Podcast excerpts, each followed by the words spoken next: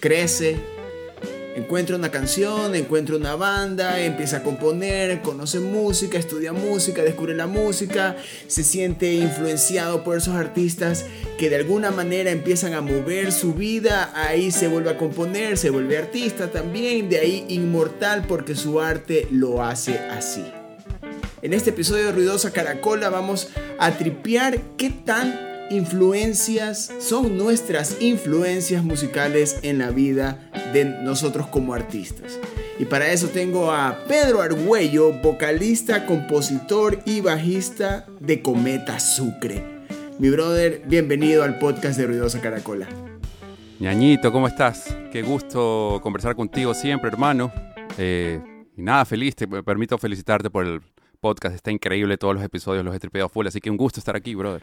Gracias a ti, brother. Oiga, yo creo que el, uno de esos, de esos temas que, que, estamos planteando hoy es contigo porque tú ya tienes una carrera ya de algunos años y has tripeado todo tipo de música, tienes varias influencias, se nota en Cometa, también cuando trabajaste en Prime Minister y todo lo que has hecho antes, especialmente ahora donde más te encuentras como compositor y donde tu visión está más, más acercada en tu banda.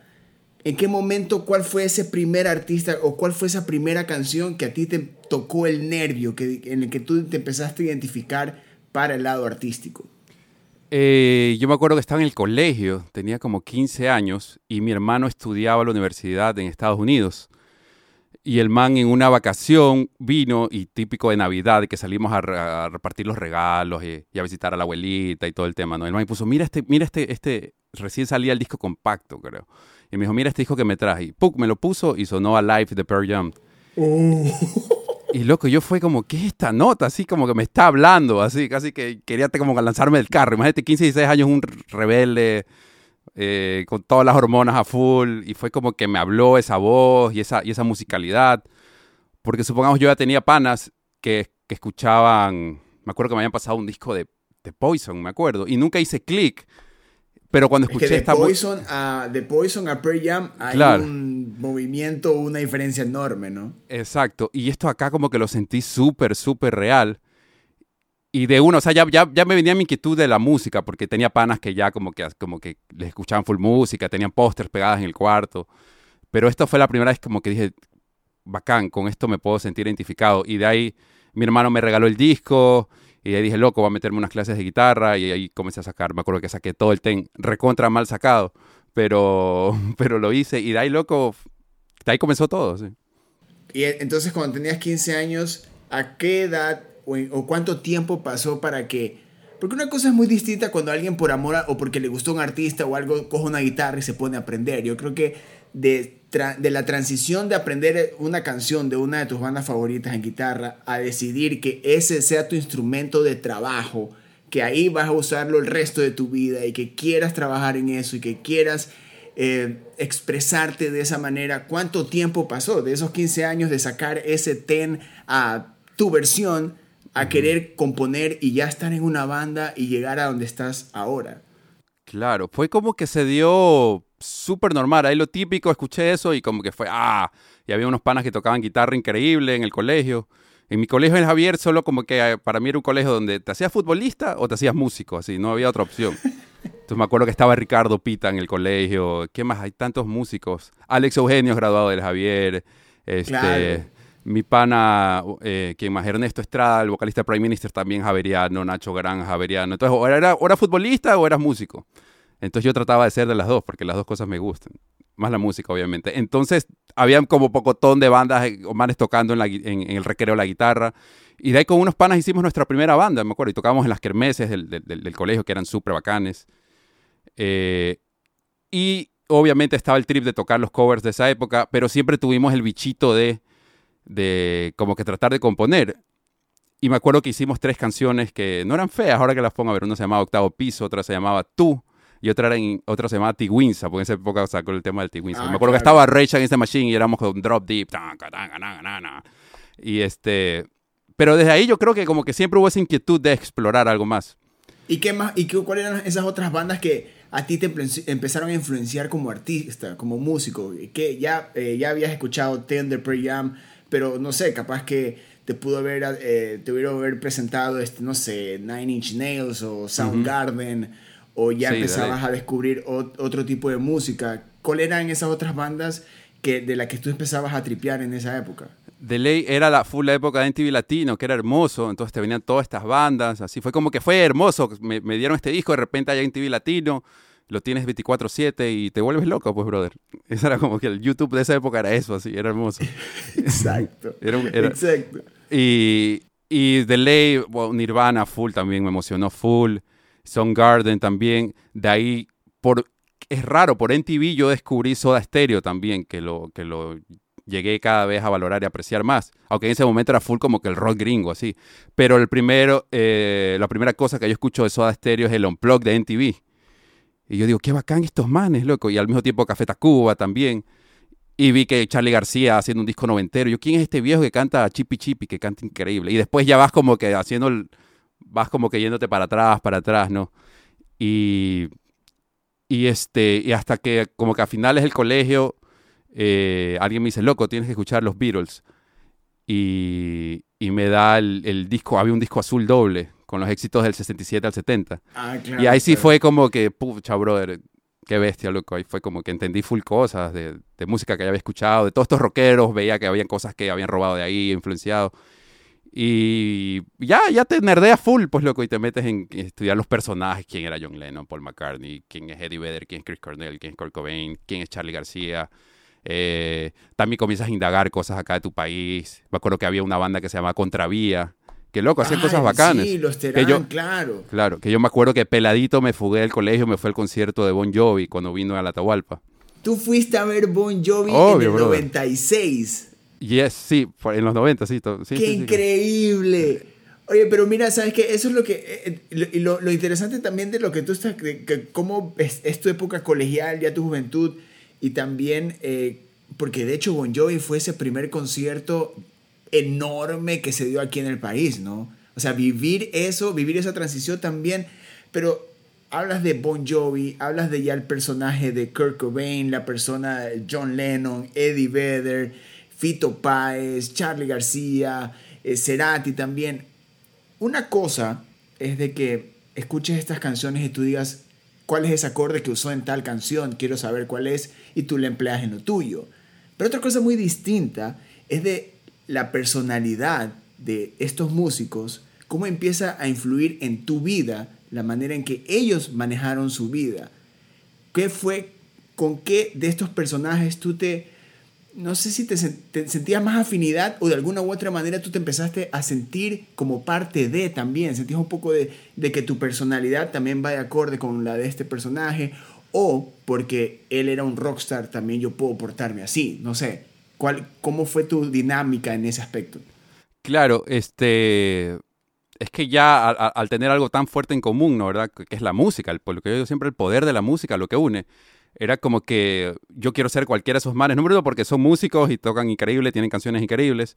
Y número dos, porque se ven que tripean la vida de, una forma como tú la veías. Y yo era, no, no emo, pero era así, un man súper, no era el más todavía no soy la persona más conversona del mundo o la que muchas veces me cuesta como expresarme, pero no es que me cueste, sino que simplemente soy yo, me gusta mucho observar y ver. Este, y, y obvio, con todos, con el que más puede ser, al principio fue Eddie Vedder, porque yo como que era de mis amigos del colegio el que tenía la voz como más grave y me jodían full. Y de repente veo a este man que tiene un rango inmenso, ¿no? Así, pero que tiene la voz del man por sí es súper grave. Entonces dije, este man canta increíble. Este, y, era como. Era una persona introvertida. Claro, era como que súper tímido y en, la, y en, la, tocada el man como que sacaba sus demonios. Igual sí, es un man súper super así tímido. El eh, Kurt Cobain también como era como que le apestaba muchas cosas que, que, a veces los excesos que tiene toda industria o algo cuando se, se, se masifica tanto, ¿no? Y la música pasa también. Entonces se notaba como gente súper real, ¿no? Pero en cambio también estaba me acuerdo Bon Jovi lo descubrí también porque sacó unos hits en los 90 buenazos. Entonces era como que, ah, este man hace una música un poco más pop, más fresca, este, pero, pero está increíble también. O sea, siempre me encantó de todo. Después me fui a los 80 y descubrí discos de Bon Jovi que me, que me gustaron. En New Jersey me pareció un buen disco. Eh, ¿Cuál descubrí? O sea, me volví ya súper, súper así de, de, nerd, nerd total de la música. Claro, pero por ejemplo, digamos, a mí, eh, yo cuando ya me embalé con la música y empieza como que esta investigación de qué, a dónde, de dónde nacen estas canciones, qué hicieron ellos. Y empieza, por ejemplo, en mi caso, pasó eh, la época del Behind the Music, que te empiezas a enterar de estas historias, de qué hicieron, cómo vivieron tal época, y uno dice, a ver, si llegaron a vivir así para lograr tal álbum, entonces habría que hacerlo así. Si Guns, si Slash y Axel y compañía estaban en toda la fiesta, el rock and roll, el alcohol y todas estas, eh, estas, esta fiesta que genera el, género, claro. Eh, la redundancia, este, uno dice, ¿por qué yo no? ¿Por qué yo no puedo hacer vivir ese estilo de vida para generar este tipo de música? Y empieza como que, ok, entonces si Slash lo hizo, ¿por qué yo no? Si Zambora lo hizo, ¿por qué yo no? A ver, ¿qué hacían los Black Sabbath? ¿Cómo vivía Ozzy? Y te podías investigar. Y tú llegas a decir, no, no tanto como Ozzy, mejor no, mejor no tanto como Ozzy, vámonos por el lado de cómo hacía Lennon su vida. Pero uno empezaba a, vivir eso. Obvio, obvio, Estás en una banda, estás saliendo a tocar, estás viviendo el sueño, entre comillas, pero también quieres vivir ese estilo de vida. En, ¿Tú viviste eso ¿O te diste un momento de cuento donde también pensaste, ok, si así lo hacen mis bandas favoritas, ¿por qué yo no? Eh, la verdad que nunca lo pensé en ese sentido. Siempre lo veía como que súper de musical. Sí leía full y, y, y, este, y supongamos sí me estudié toda la biografía de Pearl Jam, que era un surfista, el man de San Diego, y como el man, después de que se muere Mother Love Bone, el cantante de Mother Love Bone, Stone Gossard y, Jeff Amen, los integrantes de Pearl Jam, hacen esta banda nueva que se llama Pearl Jam y viene este surfista con estas nuevas ideas y pum. Y sí leía full eso, este, investigaba full, supongamos cuando me metí al, vi el sueño estéreo y dije, ¿quién es este man que hace esos sonidos de guitarra increíbles? De ahí, de ahí me acuerdo que descubrí eh, Canción Animal de Soda de los 90 y música ligera. Y dije, qué increíble esto. Y ahí, Dynamo. Y, y, y, más, más que una forma de ver la vida era como que sí, sí curioseaba un poco, pero más me interesaba como que como que alimentarme de, toda esa música. Y, nunca lo vi como que tengo que ser como esa persona, como, el, como ellos vivieron, yo vivir igual. Pero obviamente llegas a un punto que te das cuenta que, hay, que tiene similitudes de vida, de forma de ver la vida, de, de con, muchas, con muchos de los artistas, porque a lo largo somos los, los, artistas, brother, tú sabes, o sea, yo creo que muchos sentimos cosas diferentes, vemos el mundo de otra forma, por eso siempre tenemos algo que decir, por eso siempre tenemos una canción que escribir y, y ahorrarnos el terapista o el psicólogo muchas veces. Entonces, obvio, obvio te sientes full, full, full, full, full influenciado de todas las maneras posibles. Y en tu carrera ha habido un momento, ha, habido un, ha habido momentos en los que en tu carrera tú has visto o te has sentido como que e, es, estás viviendo como lo que leíste en alguna biografía. Dice, creo que estoy viviendo esto. O, o, te identificas o, o, por ejemplo, este, no sé, capaz que en algún momento viste tu músico favorito que entró a rehab y tú dices, ah, así lo hizo. Ah, capaz que yo, en algún momento me va a pasar eso a mí. O, claro. o, o, el estilo de vida también, porque a veces, por ejemplo, Harrison, George Harrison en un momento entró, encontró la meditación como un nuevo instrumento, no solo de vida, sino de composición o sea, ¿tú te has visto en esos momentos en los que te relacionas con lo que leíste o lo que viste algunos de esos artistas que, que, influyen musicalmente en tu vida? Eh, de Lazy me ha pasado cosas en, en, varios momentos de mi vida, supongamos, pero no con gente que necesariamente musicalmente influenció mi, eh, mi vida. Y sí, un poco, la verdad. teníamos este proyecto, Prime Ministers, que era como que tú lo conoces, no sé, para los pelados que no lo han escuchado, era esta banda de rock en inglés que de repente salió en el 2009 y, fue como se, se sentía bien, se sentía una producción super pro, había mucho trabajo atrás. Y a mí me invitaron a ser parte del proyecto. Yo entré cuando ya el primer disco estaba grabado. Entonces fue un día por amigos en común con Ernesto. Bueno, eh, Chimo, mi pana, el man ya estaba como tocando batería, necesitaba un bajista. Loco y mi hermano dijo, loco, tienes que venir a tocar acá, loco. Y yo, yo tenía una banda recontra indie que se, llama, se llamaba Monopatacón con, con César Peralta, que por ahí está, creo, un, ah, un EP. Sí, he escuchado de ese proyecto. Sí, sí, sí. Y, y bueno, entonces entró a Prime Minister y era una persona que estaba componiendo y tenía muchas cosas que decir musicalmente. El tema del Gemán era un poco mayor a, mí y claro, solo, había, solo se había influenciado de rock en inglés, que todo bien, y escribía en inglés. Entonces, pero sí era a veces esta situación de que había muchos excesos. Yo venía de una banda como Moropatacón, que no es exceso la palabra, había, había demasiado, así, para bien, para todo. Pero yo venía de una banda Monopatacón donde el disco tuvimos que imprimir 100 discos compactos en la peña y en una prensa así, de repente a, estar con un equipo de management increíble, con gente repro, con planes súper buenos, nosotros encerrados, tocando música 24/7, haciendo, no sé, habremos hecho 60 canciones, ojalá que algún día se terminen de publicar. Eh, a la larga lanzamos dos discos y con planes súper pro. Y eso fue un momento en decir, wow, esto es como que viviendo el sueño. Sí, veo gente como trabajando por mí, veo hay gente súper enfocada. Y, aprendimos full, lo que tocamos en mi un lado, fuimos a tocar hasta Inglaterra. El segundo disco lo trabajamos con un productor inglés que había trabajado con Massive Attack, con Jamiroquai, con, con bandas eh, inglesas buenazas. Aprendí full. Fueron como cinco o seis años de full experiencias, pero de ahí ya estaba en mí el bicho de querer hacer querer hacer rock, pero, o, lo que sea que se llame, pero en español, porque es como que mi lengua, y si yo se escuchaba full, me sentía cómodo ahí porque se escuchaba full rock en inglés, pero también tenía referentes de, música latinoamericana que me encantaban, que es como que me sentía un poco más relacionado a ellos a la larga porque me están hablando en mi idioma, ¿no? ¿Verdad? Entonces tenía, tenía ese bichito, entonces por eso decidí salir de Prime Ministers y ya venir acá, volver. A la última etapa de Prime Minister estábamos en, en Estados Unidos, grabamos el segundo disco en Miami, entonces ya en un momento dije, eh, quiero hacer rock en español, acá no va a pasar, acá estamos en otro trip. Y volví y, de ahí hice Cometa, así que fue como mi primera experiencia de escribir en español, porque ya con Prime Minister apoyaba mucho en la composición de la música, pero las letras eran en inglés, las hacía Ernesto. Por ahí hacíamos melodías juntas, pero las letras las hacía Ernesto y la música las hacíamos juntos y las melodías. Pero acá fue yo ya sentarme con un papel a escribir en español, a decir, ah, ok, querías, querías escribir en español, querías cantar en español, brother, hazlo. Y entonces cada cosa me ha llevado a otra, brother. Y también, por ejemplo, eh, es, es, interesante la manera en que dices como este storytelling de, de, tu vida, como que tú behind the music, y, pero al mismo tiempo, ahorita tú estás en la época, en la etapa de tu vida en la que tú ya eres tu propio sonido.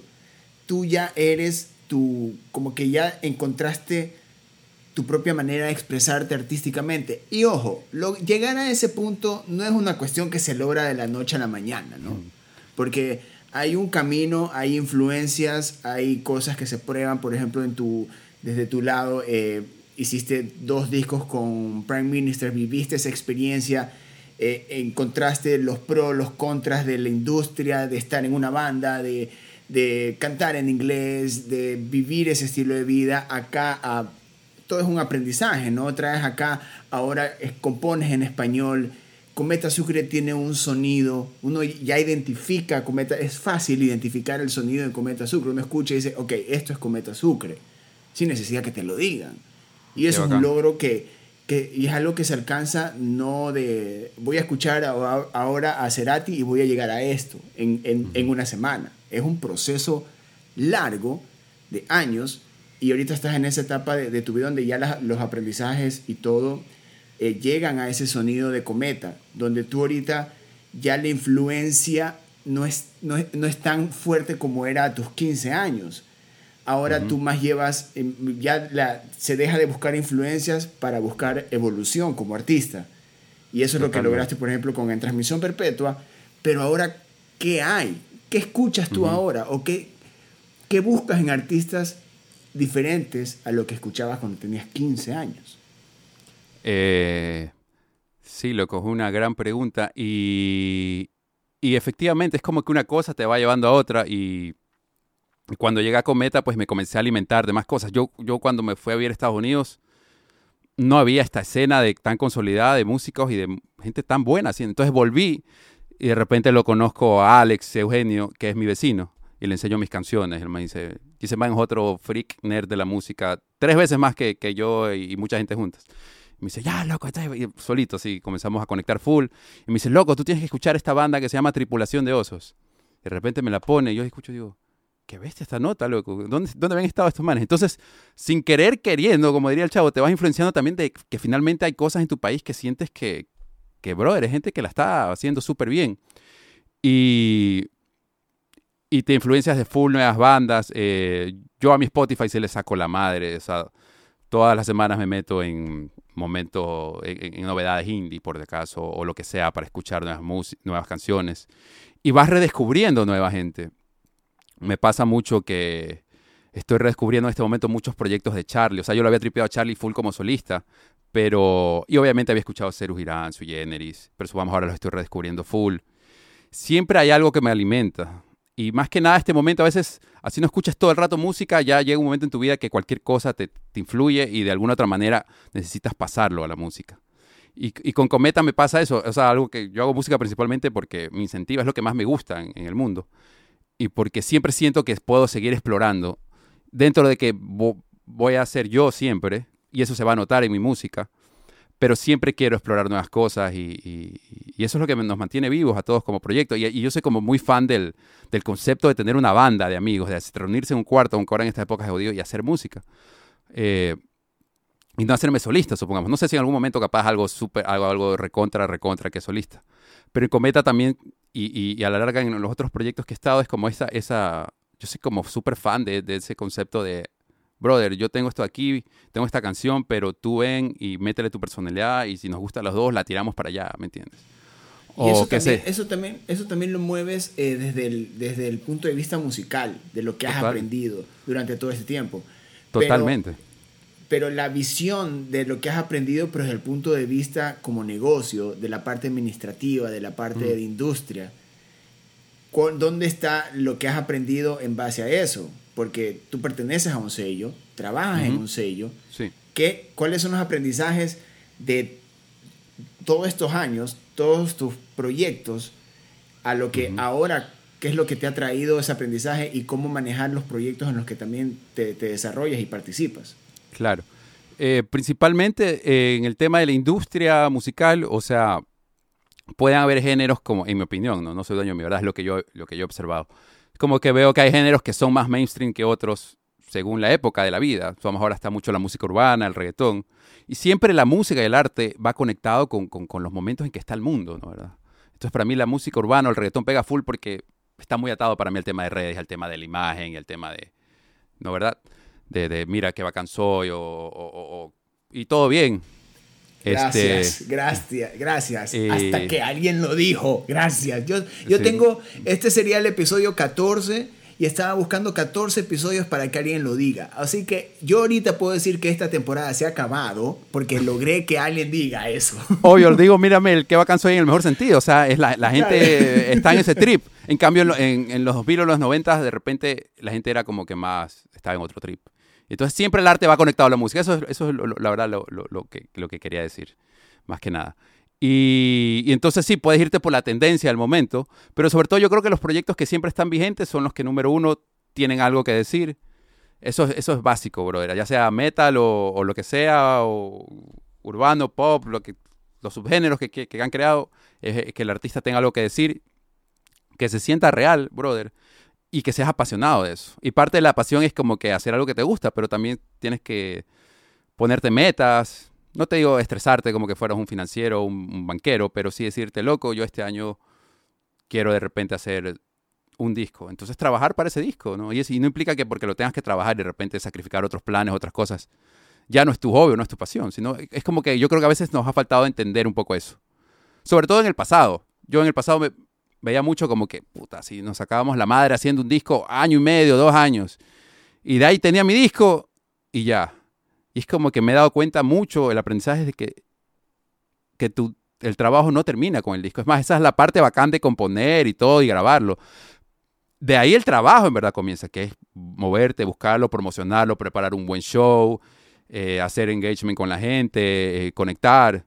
Entonces es un trabajo súper, súper eh, como todo, como todo, a la larga, todo trabajo a la larga es de focalizarse mucho y de, tener pequeños sacrificios. Obviamente, ya en tu vida personal tienes que ver si te compensa o no. Yo creo que a todos los músicos nos va a compensar porque el, payoff que tiene la música, aparte del lado monetario, que en este momento está en, la, mierda, pero el, abono moral que te da el hecho de poder hacer una canción que te mueva, de, loco, de publicar cosas, de sentir un que, cierta música pues agrada a, gente, que gente se conecta contigo. Para mí ese es el payoff más grande. Entonces, eso, bro, yo diría tener un proyecto que te apasione, sentir que tienes algo que decir y loco y saber que, que tienes que moverte constantemente, que no el trabajo no es solo grabar, sino grabar y salir a exponerlo y convencer a esa gente de que vale la pena que dejen su tiempo y, y te escuchen. Y es bacán también eh, de que hablando con, con, Perico Argüello, vocalista de Cometa Sucre, que ha vivido estas experiencias que han sido de, de aprendizaje y que también a los 15 años se introdujo a la música por uh, Pearl Jam y que tuvo influencias a ser el Pedro Argüello que ahora es influencia. ¿Te ah, consideras gracias, gracias hermano. te consideras en, ese punto, porque, ojo, ojo, o sea, al momento que tú empiezas a grabar una canción y la lanzas y alguien te dice, te la reproduce o te la comparte o, saca el cover o lo que sea, ya vas a hacer influencia. ¿Cómo te has sentado a pensar en ese momento o yo te lo estoy mostrando ahora o, o es algo de que tú dices que no le, no le prestas mucha atención y dejas que, que tu arte nomás se encargue de hablar? Eh, eh, la verdad que en específico eh, nunca me lo he puesto a pensar mucho. Sí, obviamente cuando alguien me deja un comentario o algo, algún comentario que siento que, me, que no lo he escuchado antes, que, siento que aprendo, pues sí lo, sí lo, sí lo tripeo full y, lo agradezco. pero no, no, sé si seré influencia de alguien. Puede ser, dependiendo cómo lo veas, no sé, no sé en el diccionario qué significa influencia. Ya que digo, para mí, porque para mí la gente que me ha influenciado ha sido gente como que chuta, en ese sentido sí soy rockero de que me gusta ver este, este, estas personas que salen al escenario y, y brother, y es como que se mi influencia o, como, o lo que están diciendo con su frase. Entonces no sé si yo habré dicho alguna vez alguna frase o escrito alguna frase que la gente, ciertas personas ya la, la consideran una influencia. Si es así, siento que ya puedo cerrar el kiosco y, y, ya. Pero no, no quiero cerrar el kiosco, quiero hacer discos hasta que tenga 100 años y convivir con músicos, brother. Yo soy como un, te repito, soy como un fanático de hacer música con gente este, y de influenciarnos. Yo creo que esa es la mayor influencia. Yo creo que, que, que, los músicos también nos influenciamos mucho, muchos los unos a los otros. Entonces, siempre es ese bichito de, seguir haciendo y ver ahora a dónde nos vamos a ir. Porque lo que sientes en el 2019 que saqué en transmisión perpetua, ahorita estoy en otro trip. Todo el mundo está en otro trip, obviamente por, por lo que ha pasado, ¿no? Entonces, cómo eso se ve plasmado en tu música, en el arte, eso, eso es lo que verdaderamente me, me mueve. Y ahora de la influencia a ser influenciado, y crear influencia también es lo que haces con Cometa Sucre, que yo creo que el concepto, eh, como ustedes salieron, que fue el, salieron con un EP, de ahí han lanzado sencillos y lanzaron un álbum, que es como que es, eh, yo creo que no estamos acostumbrados ahora a ver eh, esta, este, el concepto del álbum en su, en su totalidad, especialmente por el tema del mainstream. Pero, ¿qué hay en el futuro de Cometa? Hay un nuevo álbum, hay un nuevo EP, hay un sencillo. ¿Qué ha traído este 2020 y 2021 para la carrera de la banda?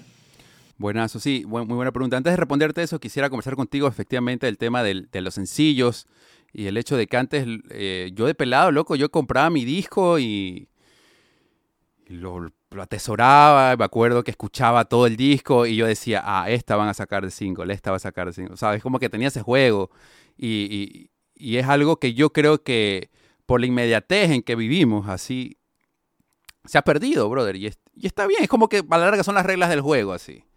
Es como que ahora, ahora, ahora por decirlo de manera chistosa, eh, los dioses que están rigiendo la industria a nivel mundial te dicen que no, que ahora hay que sacar sencillo, sencillo, sencillo, porque nadie saca el tiempo de sentarse. No, nadie, es full gente todavía sí, pero ya no, ya no es lo, lo que era o sea, antes. No se nos ha acostumbrado. ya, ya no está acostumbrado, exacto. Se nos ha querido creer de que no vamos a tener el tiempo para escuchar un álbum porque podemos tener el tiempo para tripear un álbum. Entonces nos hace creer eso.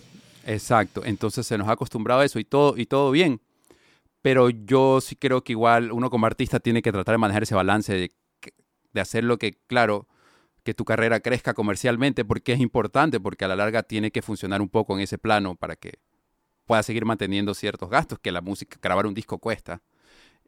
Yo qué sé, eh, de estar aquí seis horas y no estar haciendo otra labor, pues tiene que a veces compensar en ese sentido. Entonces es tener ese balance entre hacer lo que la industria quiere que hagas para que ganar más dinero, pero ser tú real y, no irte en contra de lo tuyo. Porque a la larga, la gente que se ha identificado contigo, el que te, que te dijo, brother, me gusta tu música, me gusta tu ideología, es la gente que, que supo leerte. Entonces yo, yo me veo, yo me sigo haciendo, viendo, haciendo música.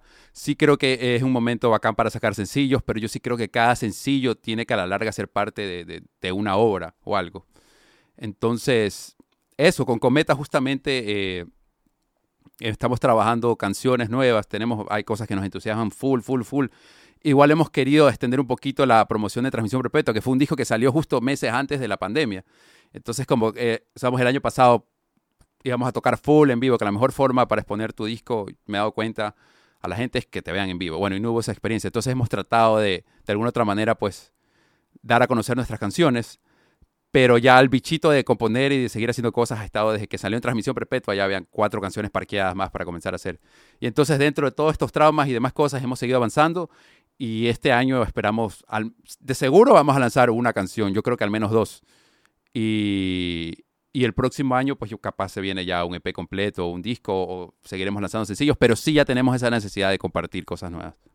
Vacancísimo, brother. Ahora para, para cerrar este capítulo de, de, influencias, quiero que me des tres artistas locales, bandas, lo que sea, que tú recomiendes para quien está escuchando en este momento se ponga a tripear.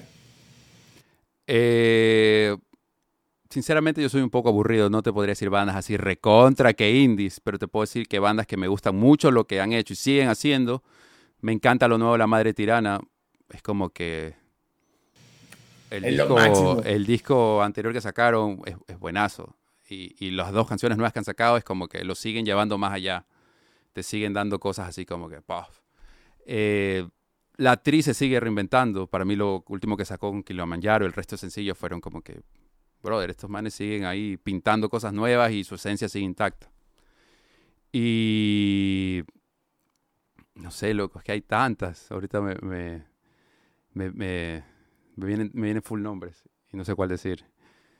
Pero... Te falta una, te falta una, te falta una. Sí, sí, sí, de ley. Eh, yo creo que me gusta full la humilde. Me parece que rescata ese sentimiento guayaco de ser súper espontáneos, de ser lo que somos, pero al mismo tiempo tocar sus instrumentos bien, sonar bien. Yo creo que esas tres podría nombrar Belleza, en este momento. Gracias, mi brother. Si me metes una biela, nos vamos de largo dos horas conversando de banda. Exacto, exacto. Y yo, y yo, tengo, yo tengo este, planeada esa conversación, la tengo contigo, la tengo con, también con Alex Eugenio. Si un día los voy, a, los voy a reunir a toditos para hacer un, un, trip así. Uf, brother, nos vamos de largo. Pero mi brother, en serio, muchísimas gracias, loco, por, por, unirte a este episodio. Este, siempre es bacán conversar contigo, siempre es bacán saber de Cometa y más aún para mí, yo uso estos episodios como excusa para meterme en, la historia de la banda y en la historia de cada uno como artista que, que es muy importante que la gente conozca y que tripee también y que se identifique. Así que mi brother, tú sabes que las puertas de Ruidosa, los oídos de Ruidosa Caracola y de todos lados están abiertos para, para todo lo que hagan, mi brother. Así que ahí tienes para tus últimas palabras. Brother, un gustazo de nuevo eh, conversar contigo, loco. Eh, te reitero mi, mi, admiración y mi agradecimiento por todo lo que haces por, por, los artistas. Tú eres un artista, entonces como que también sientes lo que, como nosotros, brother, haces las preguntas adecuadas y sabes la necesidad que tenemos de, poder comunicarnos y de, dar nuestro mensaje y yo creo que tu medio es un medio pionero en eso, así que mi agradecimiento por eso ha sido un gustazo, loco, aquí estar en este hermoso podcast y brother, de ley nos veremos pronto. Así es, ahí está Perico Arguello de Cometa Sucre. Escuchen Pastillas de Valor, escuchen En Transmisión Perpetua, escuchen todo su material, los videos también, las sesiones también que hay de Cometa. Y esta es la manera en que cerramos este episodio de Ruidosa Caracola. Yo soy Eric Mujica y nos escuchamos en próximos. Adiós.